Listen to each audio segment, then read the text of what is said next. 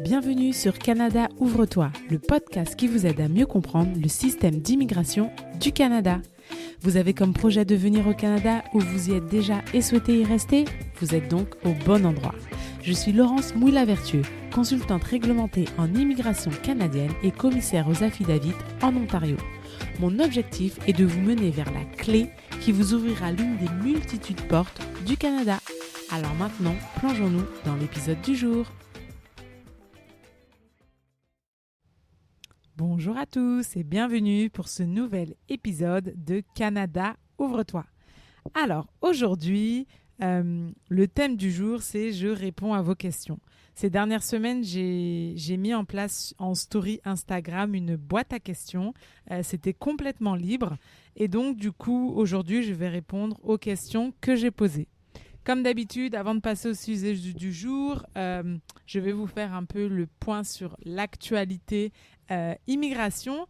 Donc du coup, je vais passer aux nouvelles qui se sont passées depuis euh, la publication du dernier épisode. C'était déjà le 6 juillet. Alors, qu'est-ce qui s'est passé depuis? Alors, tout d'abord, le Canada a décidé d'éliminer les exigences relatives aux études euh, dans le cadre du volet expérience de travail au Canada, des voies de résidence permanente de Hong Kong euh, à partir du 15 août. Donc concrètement, c'est pour les Hongkongois, c'est pour leur faciliter euh, l'accès à la résidence permanente. Donc ça veut dire en fait que à partir du moment où ils ont une expérience de travail au Canada, ils vont être admissibles à la résidence permanente et ils n'auront plus à prouver qu'ils ont fait des études. Euh, autre mise à jour, euh, c'est au, niveau d'un nouvel arrangement entre le Canada euh, et le Royaume-Uni, plus au niveau des jeunes.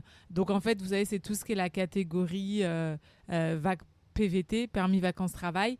Donc maintenant, toute cette catégorie-là là, de l'expérience internationale Canada, elle va passer de 18 à 30 ans, ça va passer de 18 à 35 ans. Euh, avant, il y avait juste le PVT et puis maintenant, ils vont rajouter le stage et euh, le permis de travail jeune professionnel. Et puis ensuite, euh, la durée maximale de séjour au Canada va passer de 2 à 3 ans. Donc, ils sont chanceux, ces Anglais. autre mise à jour, c'est concernant les familles et, le soutien aux Ukrainiens. Donc en fait, concrètement, euh, à partir de, octobre 2023, on va faciliter l'accès à la résidence permanente aux personnes qui ont fui euh, l'Ukraine suite à, la guerre avec la Russie. Donc concrètement, à partir du moment où elles ont un statut temporaire au Canada et qu'elles ont au moins un membre de leur famille, elles vont pouvoir demander la résidence permanente. Donc en fait, les personnes admissibles, ce sont les époux, les conjoints de fait, les parents, les grands-parents, les frères et sœurs les enfants ou petits-enfants ukrainiens d'un citoyen canadien ou d'un résident permanent. Donc plus d'infos vont être données au mois d'octobre. Euh, ensuite, il y a une autre annonce qui a été faite. Euh, alors là, c'est pour aider euh, les provinces et les municipalités qui reçoivent un, un, très grand nombre de demandeurs d'asile. Ils vont recevoir du financement pour augmenter le nombre de logements temporaires. Donc ça, c'est vraiment une très bonne chose parce que c'est vrai qu'il y a une crise de logement au niveau des demandeurs d'asile. Euh, en ce moment, malheureusement, en Nouvelle-Écosse, euh, il y a pas mal d'inondations. C'est vraiment euh, affolant et vraiment impressionnant. Donc du coup, il y a des mesures spéciales qui sont mises en place pour les personnes pour qui elles ont, qui ont perdu en fait leurs documents dans dans, les inondations. Donc du coup, euh, ils vont pouvoir euh, obtenir gratuitement le remplacement de leurs documents, euh, que ce soit carte de résident permanent, certificat de citoyenneté, des passeports ou voilà tout, tout, tout document d'immigration, même si vous êtes résident temporaire. Et ça, c'est surtout si le statut expire d'ici le 30 novembre 2023. Et la dernière grosse nouvelle, donc ça euh, c'est tout beau, tout nouveau depuis hier, c'est qu'on a un nouveau ministre de l'immigration, des réfugiés et de la citoyenneté. Donc euh, Monsieur Sean Fraser, euh, du coup, a quitté son poste. Enfin, il s'était pas volontaire, c'est c'est le Premier ministre Trudeau qui a fait un remaniement du gouvernement. Et donc, du coup, le nouveau ministre s'appelle Marc Miller, donc l'honorable Mac Miller. Il a été élu hier et donc du coup, avant ça, il était ministre des Relations euh, couronnes autochtones et ministre des Services aux autochtones. Donc voilà, donc on verra euh, comment les programmes vont évoluer au cours des, prochains mois. J'espère vraiment qu'il continuera sur la lancée de, de l'honorable Sean Fraser. Euh, parce qu'il a vraiment mis en place des, programmes intéressants, notamment pour les francophones. Euh, mon avis est biaisé, bien sûr, euh, mais on verra ce que l'honorable Mac Miller a en poche. Et puis, comme je l'annonçais hier en story, parce que certaines personnes étaient un peu inquiètes avec ce changement, c'est que si vous voyez que les programmes en place vous sont favorables, n'attendez pas ne tergiversez pas trop longtemps à vous demander est-ce que j'applique, j'applique pas. Si c'est favorable, allez-y. Parce qu'on ne sait pas du tout de quoi demain euh, sera fait. Et puis, de toute façon, c'est une règle applicable pour le monde de l'immigration en général. Alors voilà, c'était tout pour les news, euh, les news immigration. Maintenant, je vais pouvoir répondre euh, aux quelques questions que j'ai reçues. Il y en a huit Exactement. Donc déjà, merci beaucoup d'avoir posé vos questions en story. Je pense que je vais faire ça un peu plus régulièrement parce que c'est vrai qu'il y a des questions vraiment intéressantes euh, qui vont notamment euh, peut-être euh, vous aider si vous êtes dans cette situation-là. Alors, la première question, c'est je suis en vacances et j'ai perdu ma carte de RP, donc de résident permanent. Que dois-je faire? Alors, si vous êtes à l'extérieur du Canada et que vous avez perdu votre carte de résident permanent, euh, vous n'allez pas pouvoir euh, prendre l'avion et rentrer au Canada. Euh, pour contourner cela, vous allez devoir faire une demande de titre de voyage pour résident permanent. Donc ça, c'est quelque chose que vous devez demander à l'extérieur du Canada. et ça, ça va vous permettre de monter à bord d'un avion à destination du Canada ou de se rendre au Canada au moyen de tout autre transport commercial. Donc par exemple, les bus, les bus commerciaux. Euh, parce que si vous n'avez pas ça, on peut voilà, vous refuser l'accès euh, à l'avion, de train, euh, l'autobus ou le bateau. quel que soit votre mode, votre mode de transport. Et puis bien sûr, pour obtenir ce titre de voyage, il faut bien s'assurer que votre carte de RP, elle est toujours valide. donc c'est-à-dire qu'elle est qu'elle n'est pas qu'elle n'est pas expirée. Et puis l'un des critères vraiment faites attention, euh, que vous ayez bien euh, respecté vos 730 euh, jours, vos, deux dernières années sur le territoire canadien pour être sûr de ne pour être sûr en fait de continuer à répondre à vos exigences de présence sur le territoire sur le territoire canadien. Donc voilà, donc comme je le dis, si vous avez perdu votre carte de RP et que vous êtes à l'extérieur du Canada, il faut faire une demande de titre de voyage pour résidents permanents et s'assurer bien sûr que vous êtes toujours admissible à rentrer au Canada, donc c'est-à-dire euh, être en mesure de confirmer votre statut euh, de RP, ne pas être un citoyen canadien, euh, ne pas avoir perdu son statut de, de RP. donc voilà pour cette première question. Ensuite, euh, la deuxième question, c'est je suis étudiante à Calgary. Je dois rentrer au pays au mois de novembre, mais je viens de réaliser que le visa de mon passeport est expiré. Est-ce que je dois faire quelque chose de particulier? Alors oui. Euh, donc concrètement, tant que votre statut euh, étudiante est valide, c'est bon. Mais par contre, si vous sortez du pays alors que votre visa de visiteur est expiré, vous n'allez pas pouvoir euh, monter dans un avion. Euh, donc du coup, je vous conseille, là vous avez encore un peu de temps, je vous conseille dès maintenant euh, de faire une nouvelle demande de visa de, de visiteur parce qu'en fait, c'est même si vous avez renouvelé votre statut étudiant, le visa de visiteur ne se renouvelle pas automatiquement et donc c'est de votre responsabilité de faire une nouvelle demande. Donc faites-le bien avant de partir. Euh, pour qu'ensuite vous puissiez être en mesure de remonter dans un avion. Troisième question. J'aimerais découvrir deux ou trois provinces du Canada avant de me décider si je vais m'y installer pour travailler. Quels documents dois-je préparer?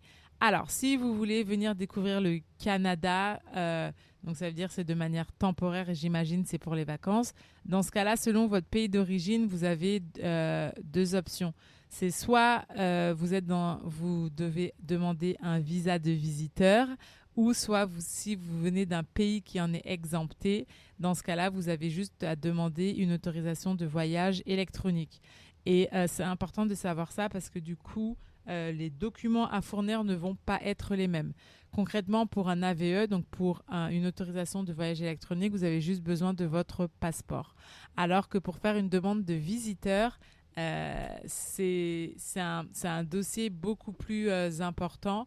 Donc, du coup, il faudra notamment démontrer que vous avez les capacités financières pour pouvoir subventionner votre voyage, il euh, faudra expliquer concrètement qu'est-ce que vous venez faire. Concrètement, il faudra rassurer l'agent que à la fin de votre voyage, vous allez retourner chez vous et que vous n'allez pas rester au Canada euh, illégalement. Donc, je vous conseille euh, de regarder, d'écouter, pardon. Je vous conseille d'écouter l'épisode de la saison 1, l'épisode numéro 1 de la saison 1, visiter le Canada afin d'avoir plus d'informations sur euh, les documents exacts à fournir dans votre, euh, dans votre demande. Euh, question numéro 4. Mon mari vient de lancer une demande pour me parrainer. On est en relation à distance. Il est au Canada et moi au Sénégal. J'aimerais venir le voir pendant mes congés de travail. Est-ce que j'ai le droit? Alors oui. Donc, Déjà, quand on, laisse une lance une demande pour euh, le parrainage, c'est-à-dire que c'est pour obtenir la résidence permanente. Si vous voulez juste venir le voir euh, en congé, c'est-à-dire que c'est pendant les vacances, c'est considéré comme résidence temporaire. Euh, alors, c'est totalement légal. On appelle ça la double intention. c'est quelque chose de légal. la seule chose, c'est-à-dire que vous avez le droit d'avoir une demande de résidence permanente en cours et de vouloir venir visiter le Canada temporairement. Concrètement, la manière dont il faudra rassurer l'agent, euh, c'est que vous devrez expliquer qu'à la fin de votre séjour, vous allez revenir chez vous et que vous n'allez pas rester illégalement euh, sur le territoire canadien. Là encore, pour venir visiter, c'est un peu comme la réponse précédente, c'est qu'en fonction de votre pays, soit vous devrez demander un AVE, soit vous devrez demander un visa visiteur. Ce qu'il faut savoir aussi, c'est qu'il y a eu une mise à jour du gouvernement au niveau du parrainage euh, familial, oui, au niveau du parrainage des époux, c'est que maintenant, quand on fait une demande du parrainage des époux à l'extérieur, et eh ben du coup, le gouvernement s'est engagé à traiter les demandes euh, de visa de visiteurs en moins de 30 jours. Donc déjà, c'est une bonne nouvelle parce que pour certains pays, ça pouvait prendre plus d'un an. Et une fois sur le territoire, euh, en tant que visiteur, si vous souhaitez rester, vous avez le droit de, faire une demande de visa, euh, permis de travail, pardon. Voilà, donc ça c'est vraiment à partir du moment où vous avez fait, vous avez déjà lancé euh, la demande de permis, euh, la, demande de parrainage des époux et que vous avez déjà eu l'accusé de réception. Alors, cinquième question. Mon permis de travail expire le 31 juillet. J'ai fait une nouvelle demande au mois de juin et j'attends toujours la réponse. J'ai un mariage au Mexique fin août, début septembre. Si je n'ai pas la réponse de mon permis d'ici là, est-ce que je pourrais y aller? Alors, ça, c'est une question qui renvoie à, la notion de statut conservé au cours du traitement. Avant, on appelait ça statut implicite. Concrètement, si vous avez fait une demande de renouvellement euh, de permis de travail avant l'expiration de votre permis de travail, c'est-à-dire que vous êtes en statut conservé, c'est-à-dire que vous avez le droit de continuer à rester sur le territoire canadien dans les mêmes conditions euh, de votre permis de travail. Donc, c'est-à-dire que si vous avez un permis de travail fermé, vous pouvez continuer à travailler jusqu'à obtenir la réponse euh, de votre renouvellement. Mais par contre, si vous décidez de sortir du pays euh, alors que vous êtes station conservée, quand vous allez vouloir revenir, ça va être à la libre appréciation euh, de l'agent à la frontière s'il a envie de vous laisser rentrer ou non. C'est pas automatique, mais par contre, si jamais il vous laisse rentrer, vous n'aurez pas le droit de travailler. Vous devrez attendre la réponse finale. Donc voilà, donc concrètement, oui, vous pouvez aller euh, à votre mariage si jamais vous n'avez pas la réponse, mais quand vous allez revenir, vous n'allez plus pouvoir travailler et vous allez devoir attendre, euh, euh, la réponse finale. Alors que si vous décidez de rester au Canada, jusqu'à la réponse du renouvellement, mais dans ce cas-là, vous pouvez continuer à travailler tranquillement. Donc voilà, donc là c'est une décision personnelle sur ce que vous préférez faire par rapport à ça. Question numéro 6. Selon toi, est-ce que l'entrée express volet francophone devient un incontournable? Alors ça, ça revient à une nouvelle décision qui a été prise ces dernières semaines au niveau d'entrée express. Si vous, euh, si vous avez euh, écouté l'épisode 4 de la saison 1 ainsi que euh, l'épisode dans la saison 2 sur les 5 choses à faire avant de valider son profil entrée express, vous savez qu'il y a différents critères pour être tiré au sort. Et dernièrement, on a euh, mis en place une ronde des ensembles afin de faciliter certains profils. Et il se trouve qu'un de ces profils est euh, avoir, et c'est les compétences linguistiques francophones. Donc concrètement, toute personne qui a un niveau minimum 7 euh, en français dans les quatre catégories, donc c'est-à-dire expression écrite et orale et compréhension écrite et orale, est éligible à cette ronde d'ensemble. Alors, ça, c'est vraiment un avantage non négociable pour les francophones parce qu'en fait, tous ces derniers mois, euh, il n'y a eu qu'une seule fois où euh, le nombre de points lors des tirages d'entrée express est descendu. Le plus bas, c'était à 479, mais ça a tourné aux alentours de 480, 490. Euh, il y a même un moment, on a eu dans les 500 points. Et en fait, il se trouve que là, les deux dernières semaines, on a eu deux tirages de, volets francophones et il se trouve que c'est descendu jusqu'à 375. Donc je ne sais pas si vous réalisez, ça veut dire que une personne qui avait 380 points, elle a été tirée au sort avant quelqu'un peut-être qui qui en avait 470. Euh, 100 points de quasi 100 points de différence. Donc euh, c'est pour ça, surfez sur la vague. Si vous êtes euh, éligible, allez-y, faites votre test de français. Parce que là, en fait, cette ronde, les rondes d'ensemble, elles sont choisies chaque année. Le gouvernement a décidé de, de, les changer en fonction du besoin. Donc on ne sait pas du tout en 2024 euh, quel sera le besoin francophone. Donc là, si vraiment ça vous intéresse d'être devenir résident permanent et que vous répondez quand même à tous les autres critères d'entrée express, ne perdez pas de temps euh, par rapport à ça. Question numéro 7. Est-ce qu'on peut arriver au Canada et trouver un emploi facilement? Alors ça, c'est la question à 1 million de dollars. Euh, tout le monde espère trouver un emploi euh, facilement, mais ça dépend de plusieurs critères. Ça va dépendre déjà de votre expérience de, de, travail, ça va dépendre du domaine euh, dans lequel vous cherchez du travail, parce qu'il y a certains domaines au Canada où il y a une pénurie de main-d'œuvre, et donc du coup, ça va être beaucoup plus facile de trouver des emplois. Donc c'est par exemple tout ce qui est dans le domaine de la santé, le domaine agroalimentaire, le domaine des STEM, euh, ce genre, le tourisme, hôtellerie, restauration, ça va dépendre du domaine, ça va dépendre de, la province où vous allez vous installer, parce que euh, le besoin n'est pas le même selon les provinces, donc il faut vraiment se renseigner par rapport à ça. Ça va dépendre aussi de votre niveau de langue, euh, parce que bien qu'on attire les francophones à l'extérieur du Québec, bon bah la plupart du temps, il faut quand même avoir un certain niveau d'anglais. Donc il y a vraiment plusieurs paramètres à prendre en compte. Euh, après, je vous invite aussi à écouter l'épisode 3 de la saison 2. Euh, c'est une interview que j'ai fait avec Sandrine de Soleil Immigration et justement, elle donne des conseils pour optimiser sa recherche d'emploi au Canada. Donc voilà, épisode 3 de la saison numéro 2. Je vous, conseille cet épisode pour en savoir un peu plus sur la recherche d'emploi la dernière question, la huitième et dernière question, j'aimerais avoir une synthèse des coûts d'immigration par programme. Alors ça, c'est une question très très large euh, parce qu'il se trouve que les coûts d'immigration euh, vont changer vraiment en fonction des programmes. Comme vous savez, il y en a quasi une centaine, voire plus, euh, parce qu'en fait, il y a des programmes au niveau fédéral, euh, et il y a aussi des programmes au niveau provincial. Et il y a même des programmes au niveau régional. Euh, donc du coup, je ne vais pas pouvoir donner comme ça tous les coups. Mais ce qu'il faut retenir en fait, c'est que si vous venez pour une résidence temporaire, donc c'est-à-dire visiter, travailler ou étudier, bon bah du coup les coûts, les coûts sont beaucoup plus enfin beaucoup moins importante. Donc par exemple un AVE, vous allez payer 7 dollars, un permis de travail c'est 155 dollars, permis de travail vert c'est 255. Alors qu'évidemment si par exemple vous voulez une résidence permanente, bon bah là du coup les, c'est minimum 1000 dollars en fonction de si c'est une, euh, résidence permanente. Euh, familiale, si c'est une résidence permanente économique. Et puis en plus de ça, si par exemple vous passez aussi par un programme euh, des candidats des provinces, et eh ben les, les provinces, elles peuvent aussi ajouter des frais supplémentaires.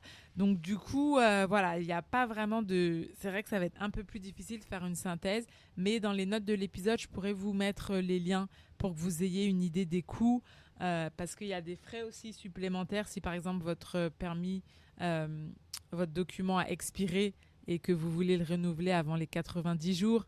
Voilà, il y a plein, plein de critères euh, à prendre en compte. Mais c'est vrai que dans tous les cas, rien n'est gratuit. voilà. Donc voilà, bah, c'était tout pour les questions. En tout cas, merci beaucoup.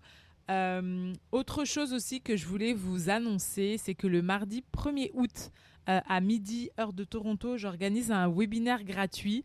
En fait, c'est pour euh, découvrir les opportunités d'immigration au Canada en dehors du Québec qui s'offrent à vous en tant que francophone euh, parce que je réalise beaucoup que la plupart d'entre vous, par défaut, vous choisissez le Québec parce que c'est une une province francophone et vous réalisez pas forcément en fait qu'il y a beaucoup d'opportunités pour les francophones en dehors euh, en dehors du Québec. Donc du coup voilà, donc on va passer une heure ensemble euh, mardi midi et puis du coup vous allez obtenir des informations sur bah, du coup les dernières mises à jour du, gouvernement euh, pour les francophones.